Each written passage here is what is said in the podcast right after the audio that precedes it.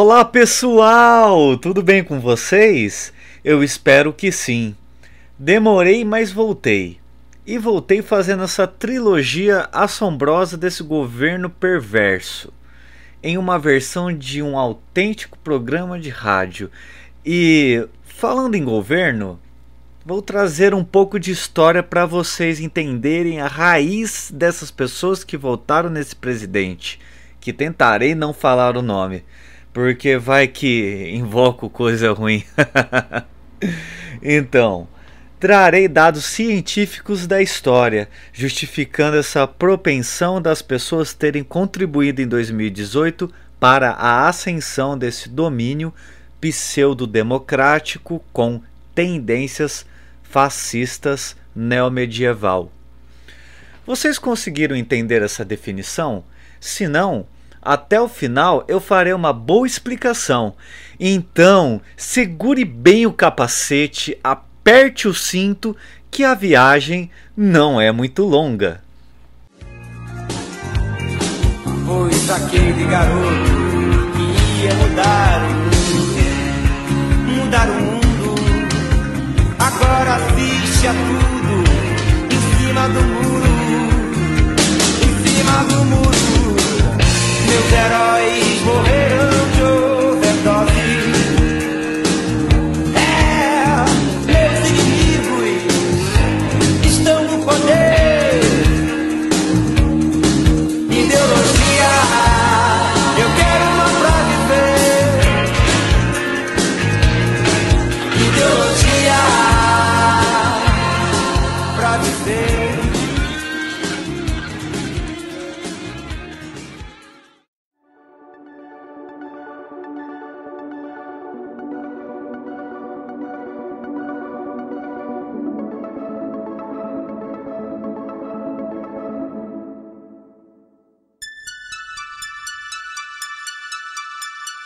The Trip, o podcast para você viajar pelo mágico universo das múltiplas linguagens.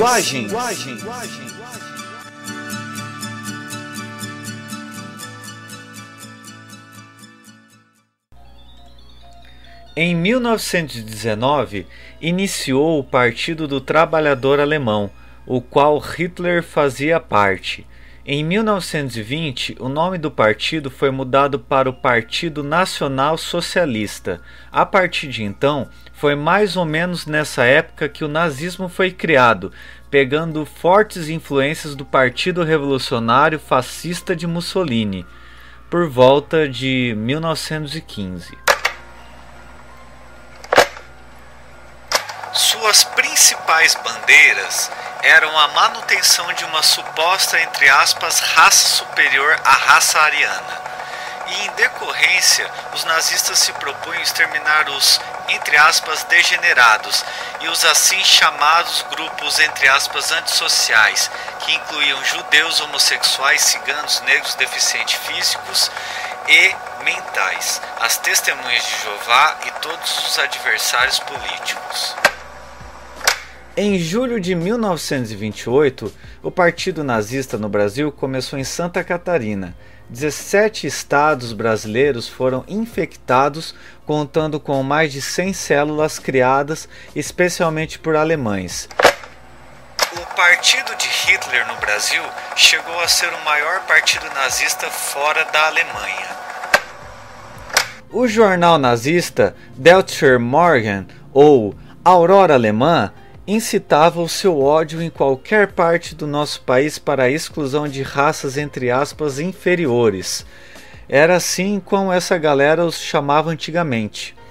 Ou as minorias, entre grupos sociais como judeus, ciganos, LGBTQI, comunistas, portadores de deficiência e por aí vai, né?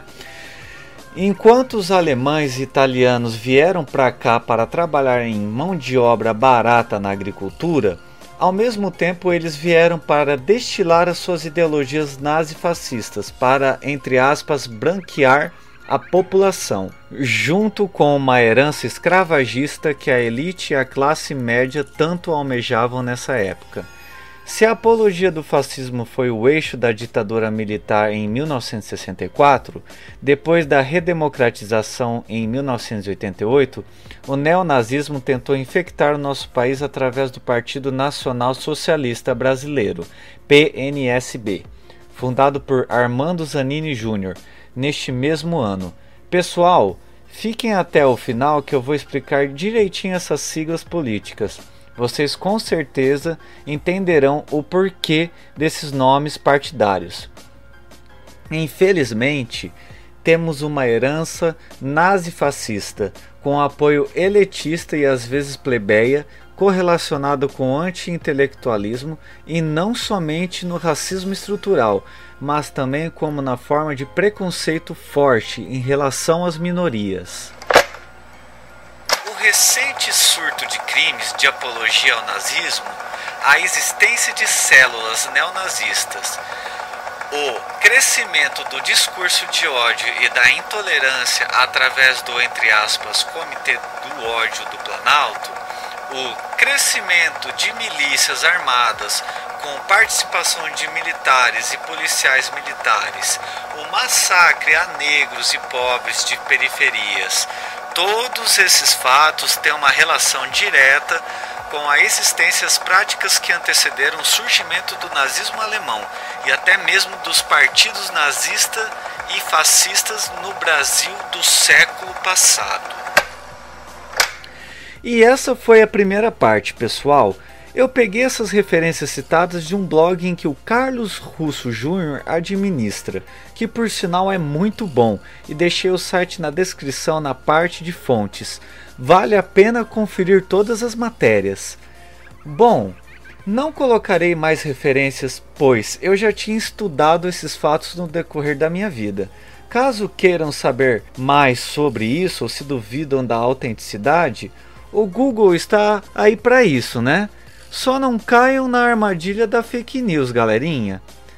Para finalizar essa primeira parte, eu deixo uma música bem bacana para vocês, da banda Alarme. Nome da música é Culpa.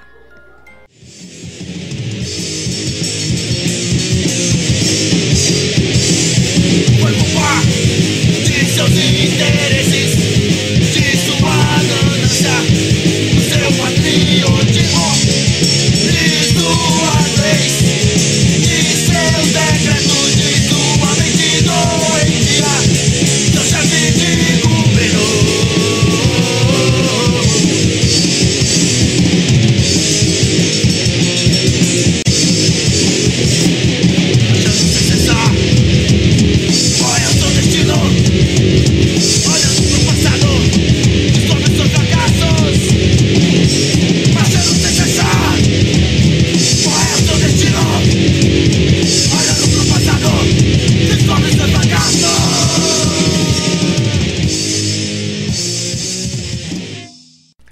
Nessa segunda parte, que é o meio desse podcast, eu irei falar um pouco sobre o impeachment, minha gente.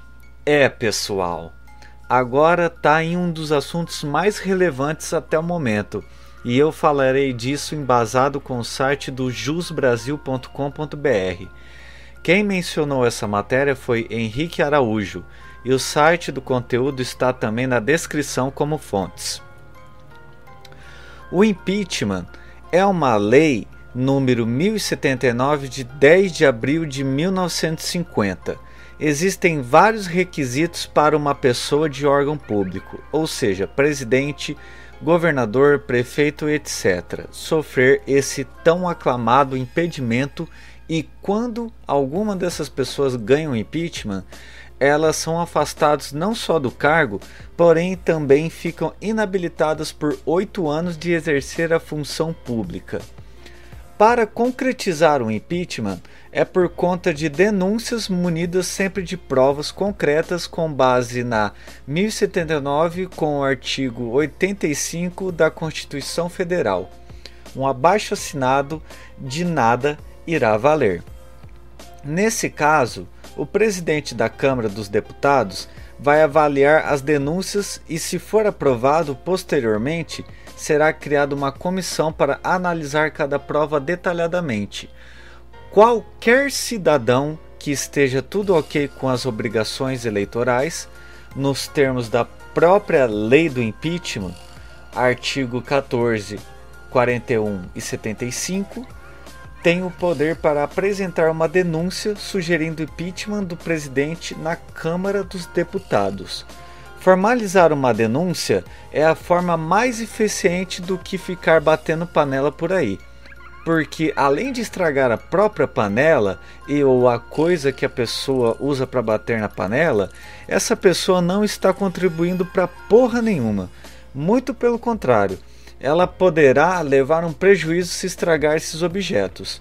Sendo assim, podemos citar o exemplo de um cidadão individualizado e, entre aspas, determinado, mas não de uma coletividade assídua. Agora, irei citar outros exemplos que podem ocorrer por conta do impeachment. Primeiro, caso aconteça, quem vai assumir é o vice-presidente e não o segundo colocado nas eleições. Segundo, se o vice sofrer também o um impedimento, ele não assumirá, muito menos se o presidente e o vice pertencerem da mesma chapa a essa ser caçada.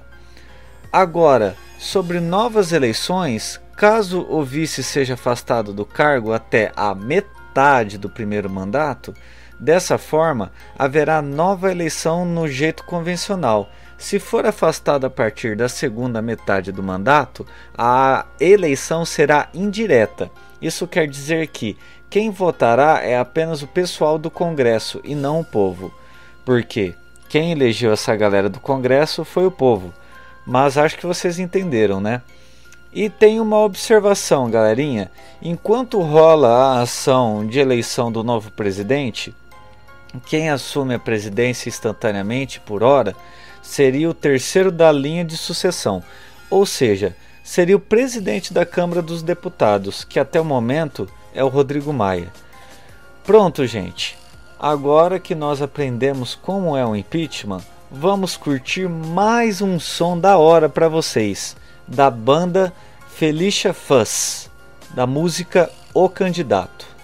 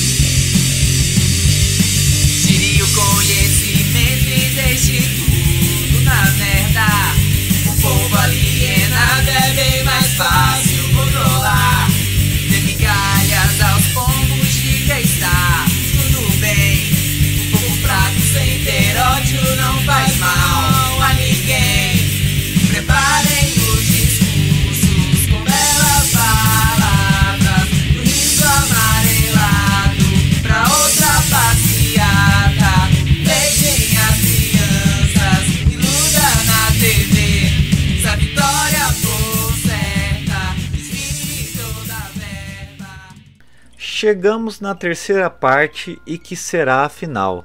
Nessa parte, galerinha, farei uma analogia de tudo que eu já falei e colocarei alguns pontos a mais. Primeiro, vou explicar o porquê eu classifiquei o governo como pseudo-democrático com tendências fascistas neomedieval. É o seguinte, minha gente, a parte pseudo-democrático é o que define um governo que finge ser democrático, mas no fundo não é. Desde aquela entrevista em 99, Bolsonaro afirmou claramente que, se fosse eleito, daria o golpe de Estado para voltar à ditadura. É só vocês escutarem o trecho do nosso podcast anterior, o episódio 24, no tempo de 29 minutos e 33 segundos. Fica extremamente nítido isso. Bolsonaro só não conseguiu essa façanha pois é muito difícil derrubar a Constituição de 1988. Na parte de tendências fascistas, galera, se fosse realmente fascista esse governo, estaríamos numa ditadura. Porque Mussolini, quando iniciou sua ditadura fascista, o pessoal não tinha a liberdade do voto e só um sistema hierárquico era o principal fator. Não teria o STF, por exemplo. Por isso que não podemos dizer que o governo é fascista, pois não estamos numa ditadura direta, e sim indireta. Bom, primeiro, que se o Bolsonaro não se vendesse para o Centrão, fazendo o interesse deles para se assegurar no seu cargo, ele já teria caído fora. Mas se vender para essa galera, não é corrupção. Imagina! E mais um fator que estamos numa ditadura indireta. Caso vocês reparem, às vezes cai o portal da transparência, sumindo alguns dados de prestação de contas. E quando ele fala que quer acabar com a Lava Jato, alegando que não tem corrupção em seu governo. Bom, isso é uma mentira muito lavada Falando em lavada, não esqueçam o filho dele, o Flávio, que adora uma lavagem de dinheiro. Isso não é corrupção? Enfim, minha gente, ditadura serve para isso esconder os fatos ruins do governo para sobressair só as coisas boas. Por isso que tem gente que pensa que a ditadura foi perfeita, pois as notícias verdadeiras que não são boas, não eram boas, né? Foram camufladas. O fascismo tinha muito disso e, tanto naquela época como principalmente nessa que vivemos, a era da internet, aonde fake news é mato, por conta disso que o conservadorismo se reergueu com tudo, esmagando a minoria, pois os cidadãos de bem acreditam que os bons valores e a tradição é o que tem que ser no mundo. O novo, o incomum e progressista eles veem como uma ameaça. Não é à toa que eles abraçam um livro de mais de dois mil anos falando que esse livro é a verdade absoluta, ou seja, estou falando da Bíblia, um livro que, mesmo tendo passagens boas, entretanto, tem muito retrocesso. E se alguém hoje em dia quer fazer tudo que um livro antigo fala, essa pessoa é contra o progresso e o novo. Para resumir, o fascismo prega religião, ultraconservadorismo, tradição e repudia o novo e até vai contra algumas questões da ciência. Isto é, o negacionismo não é só de hoje. Contudo, o mais certo a dizer é que o nosso governo tem fortes tendências ao fascismo, mesmo diretamente ele ainda não sendo fascista. Já que citei o negacionismo, essa palavra tem muito a ver com a época medieval, onde o povo era manipulado pela religião e a ciência não tinha muita relevância. Uma época que linchar uma pessoa que era contra a religião era comum. Numa época que o certo era que a terra é plana e o geocentrismo estava em ascensão. Hoje em dia, somente a teoria do geocentrismo caiu por terra abaixo, pelo menos que eu saiba. O restante está bem parecido. O linchamento de alguém em praça pública não está muito evidente, porém ainda existe fisicamente e na internet. Nem é preciso falar, né? Infelizmente, ainda tem pessoas que acreditam que a Terra é plana e ficam negando a vacinação e seus benefícios, colocando a religião num patamar superior, enaltecendo seus líderes religiosos mais que tudo. Por conta disso, que eu defino esse governo também como neomedieval, ou seja, como se ele fosse uma nova época medieval, com roupas mais futurísticas, com construções mais evoluídas, porém com uma ideia de retrocesso parecida com a galera da Idade Média. Por mais que eu defini a era bolsonarista de neomedieval, sendo que o nazifascismo é mais voltado ao contemporâneo, é o que explicarei agora para vocês, pessoal. Essa herança que os italianos e alemães deixaram para a gente, como já foi citado em vários elementos no começo do podcast, focarei somente agora nas siglas dos partidos e eu vou dizer o porquê o nazismo e principalmente o fascismo não tem nenhuma chance de ser da esquerda. O Partido do Trabalhador Alemão, que o Hitler fazia parte, era como se fosse o PT alemão. Foi mudado para o Partido Nacional Socialista, ou PSN. Mas olha que coincidência o nazismo ser de esquerda. Tinha P de trabalhador como o PT nosso aqui tem, e além de tudo, ao socialismo. E ainda suástica de cor vermelha. Tem tudo a ver com a esquerda. Porém, já adianto para vocês que não não tem nada a ver e vou justificar. Hitler, como um bom filho da puta que era, nos primórdios de sua campanha para ser o ditador nazista, viu que, como a Alemanha estava com uma economia defasada, contar apenas com o apoio de empresários burgueses não iria adiantar de muita coisa. Foi aí que ele tentou conquistar as massas com discursos que favoreciam a plebe, falando que o sistema era corrompido, que os trabalhadores precisavam de mais direitos e blá blá blá. Mas na verdade, no começo, ele estava teoricamente se apoiando na tese esquerdista para poder manipular e conseguir o que é hoje uma ameaça contra a democracia e de fato o verdadeiro valor humano, onde visava só o poder, dinheiro e ganância, futuramente deixando os arianos, principalmente ricos, numa boa, e o restante que era pobre e não ariano em trabalhos escravos de subcondições humanas. Hitler tinha uma argumentação em questão do próprio nome do partido. Socialismo é a ciência de lidar com o bem comum. Comunismo não é socialismo. Marxismo não é socialismo. Os marxistas roubaram o termo e confundiram seu significado. Eu vou tirar o socialismo dos socialistas. Socialismo é uma instituição ancestral ariana germânica.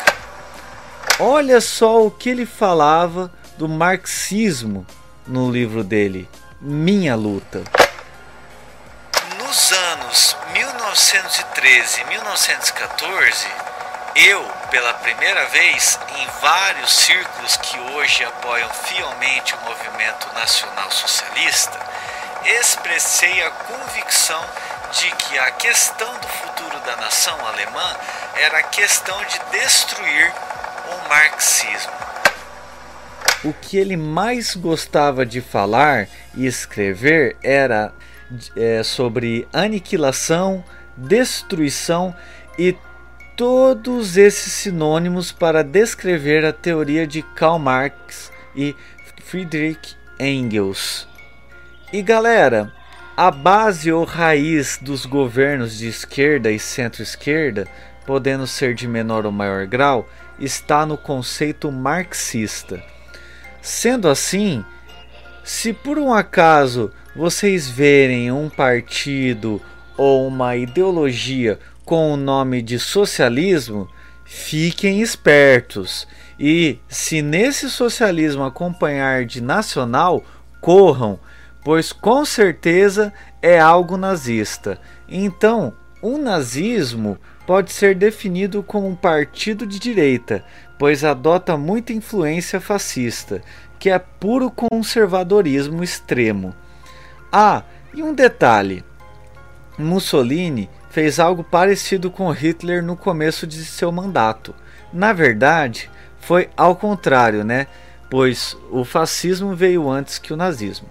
Só para finalizar essa questão das siglas, entre o que é esquerda e direita, podemos também classificar o nazismo como um sincretismo político. Quer dizer, o nazismo foi tão perverso que nem a direita e nem a esquerda querem incluir o nazismo. Então, só para reforçar, o nazismo e fascismo nunca foram de esquerda, só foram confundidos com a esquerda mais no começo antes de Mussolini e Hitler conseguirem conquistar os cargos de ditadores. Agora será sobre impeachment. Muitos estão falando que querem o impeachment do Bolsonaro, pois são questões óbvias que nem preciso falar.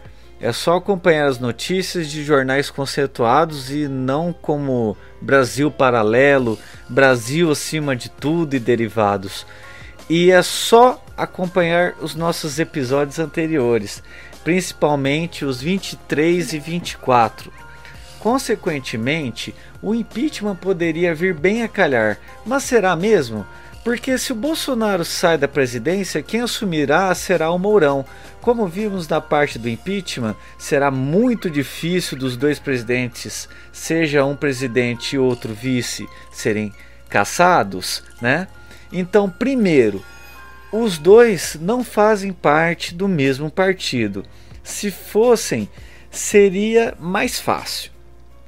Segundo, para acontecer novas eleições, os dois teriam que sofrer o impeachment.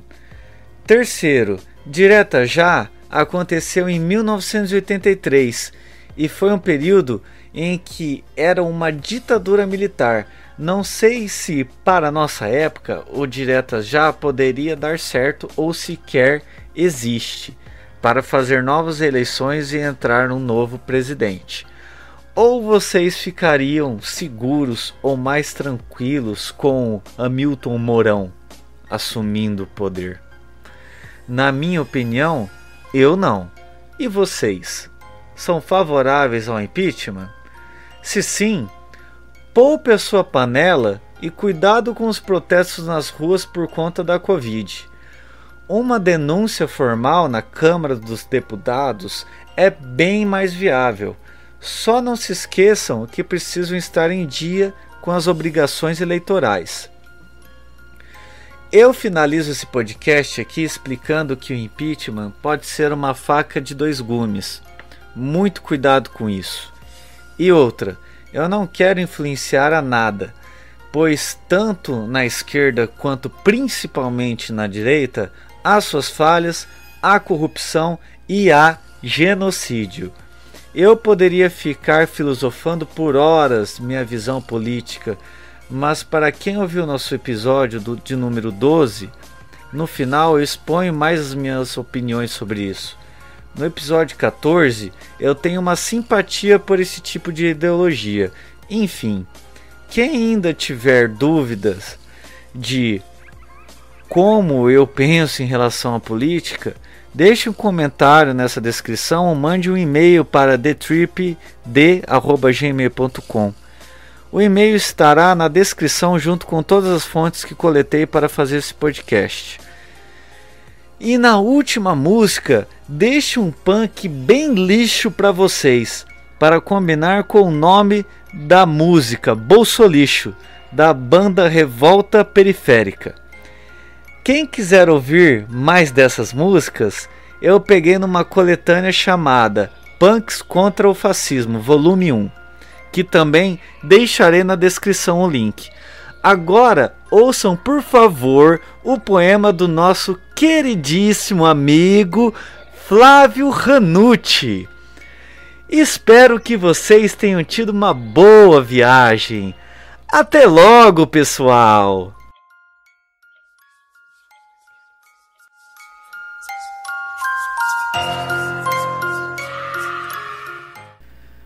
Cai a noite, cai bem leve, mansa, serena e neblina, orvalho que escorre no carro, madrugada que corre em caos. Caem as horas, cai o dia, caem as estrelas do céu, cadentes incandescentes, caem os desejos da mente, cai a tarde e caem as máscaras de um governo neofascista. Só não cai a ficha, só não cai o número de mortes, só não cai a ignorância cegueira dessa gente negacionista. Cai o bom senso e a humanidade, cai em nomeada lealdade a quem governa, caem os direitos do pobre assalariado, caem as lutas por uma sociedade mais justa, caem em pedaços pelo chão manchado de sangue, indigente, negligente.